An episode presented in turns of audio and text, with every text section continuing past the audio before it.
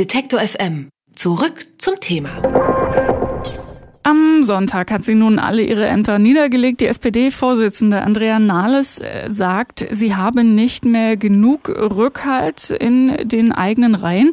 Und so wird in der SPD wieder diskutiert und die Erneuerung der Partei gefordert. Trotz dieser immer wieder laut werdenden Forderungen nach Reformen scheint allerdings nicht so viel Neues zu passieren. Vor welchen Problemen die SPD derzeit steht, darüber spreche ich mit Yvonne Schroth. Sie ist im Vorstand des Vereins Forschung Forschungsgruppe Wahlen. Schönen guten Tag, Frau Schroth. Guten Tag nach Leipzig. Frau Schroth, Sie haben 2017 die Bundestagswahl analysiert. Inwieweit konnte man denn möglicherweise die Entwicklung der SPD und vielleicht auch die Situation, die Andrea Nahles jetzt zum Rücktritt veranlasst hat, möglicherweise schon absehen?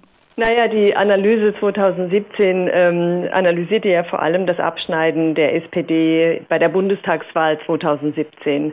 Äh, und äh, da konnte man natürlich nicht absehen, wie sich die SPD in dieser großen Koalition entwickelt. Dass sie sich innerhalb einer Regierungsverantwortung mit einem Koalitionspartner, der eigentlich die ganze Zeit das Problem war für die SPD, dass sie sich in dieser Konstellation jetzt nicht inhaltlich erneuern konnte, war eigentlich vielen, vielen äh, Beobachtern schon klar. Denn die, das Problem der SPD ist eigentlich seit äh, der Beendigung der Großen Koalition von 2005 bis 2009 das eigentliche Problem, dass man sie nicht mehr wahrnimmt inhaltlich und dass man sie nicht mehr für unter, inhaltlich unterscheidbar hält zur Union. Und das ist eigentlich äh, das große Problem der Sozialdemokratie.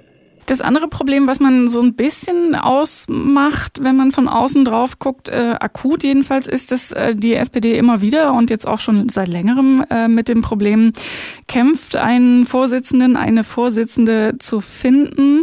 Auch vor allem im Vergleich, wie Sie es gerade nochmal gesagt haben, mit der CDU. Jetzt geht es aber seit dem Wochenende wieder eher um Schuld- und Personalfragen.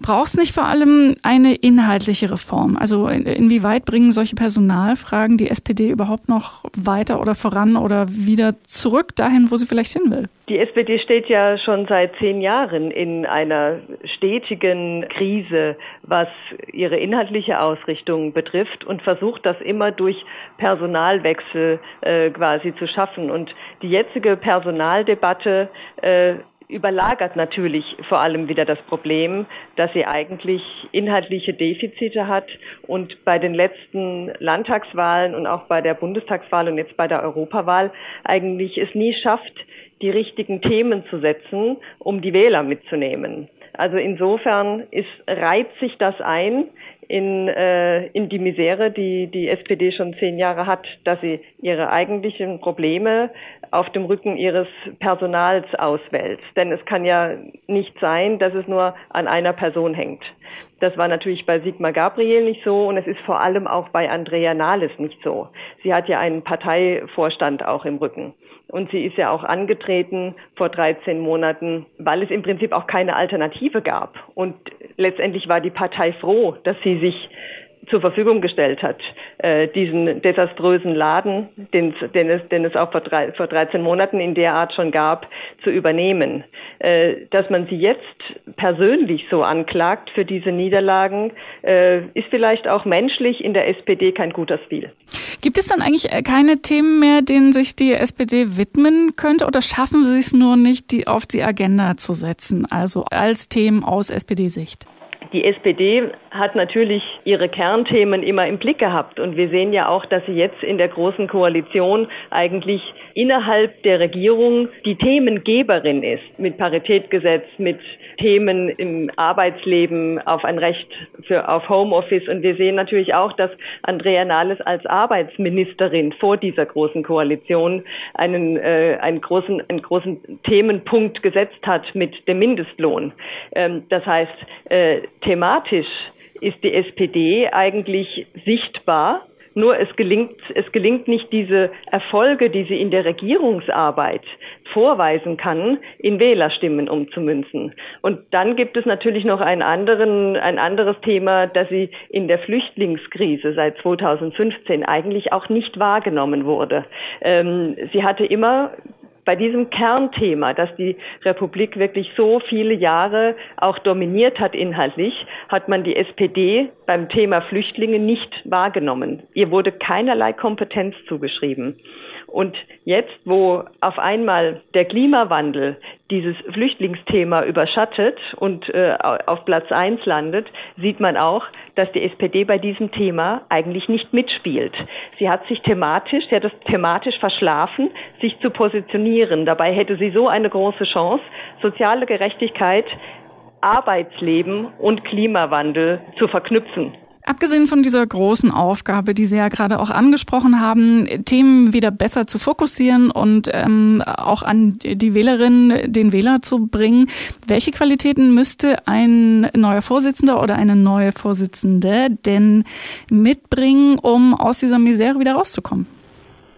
Ähm, wir sehen ja, dass die SPD vor allem auch äh, deswegen seit zehn Jahren äh, so schlechte Ergebnisse hat, weil sie eine Konkurrenz hatte, und zwar eine Parteivorsitzende der Union namens Angela Merkel, die als Sicherheitsgarantin, als integere Politikerin wahrgenommen wurde und immer natürlich eine hervorragende Beurteilung in der Bevölkerung hatte, und zwar über alle Parteigruppen hinweg. Die SPD hatte es mit Sigmar Gabriel, am Ende mit äh, Martin Schulz und jetzt eben auch mit Andrea Nahles immer äh, mit einer Person an der Spitze zu tun, die in der Bevölkerung nicht ankam. Sie waren keine Sympathieträger und eigentlich auch keine Kompetenzträger. Und der SPD fehlte die ganzen Jahre eine starke Persönlichkeit, die äh, ja, die einfach äh, Vertrauen in, in Politik wieder hervorbringt. Kann denn die Antwort darauf sein, also kommissarisch übernehmen jetzt erstmal Malu Dreyer, Manuela Schwesig und Thorsten Schäfer-Gümbel. Nun ist das so eine Übergangslösung oder ist das ein Signal, in welche Richtung es gehen könnte, gehen sollte?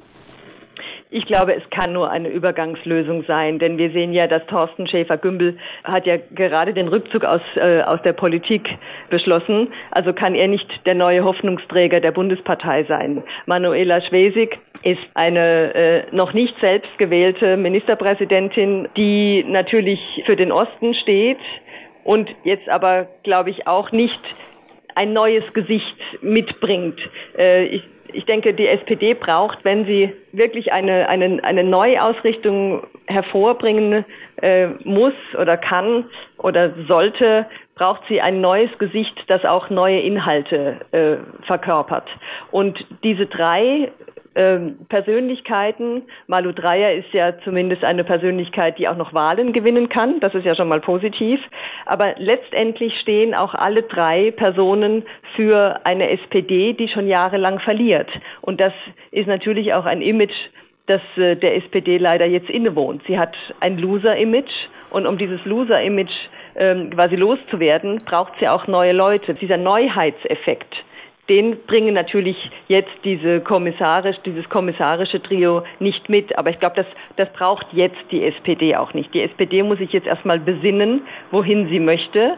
Und es gibt auch kein neues Gesicht, das eine Hoffnung ähm, verkörpern könnte auf einen Neuanfang. Die SPD wechselt einmal mehr ihren Vorsitz für den Moment nur kommissarisch. Wie es dann weitergeht, wir wissen es nicht. Über mögliche äh, Gründe zumindest ähm, für die aktuelle Situation in der SPD.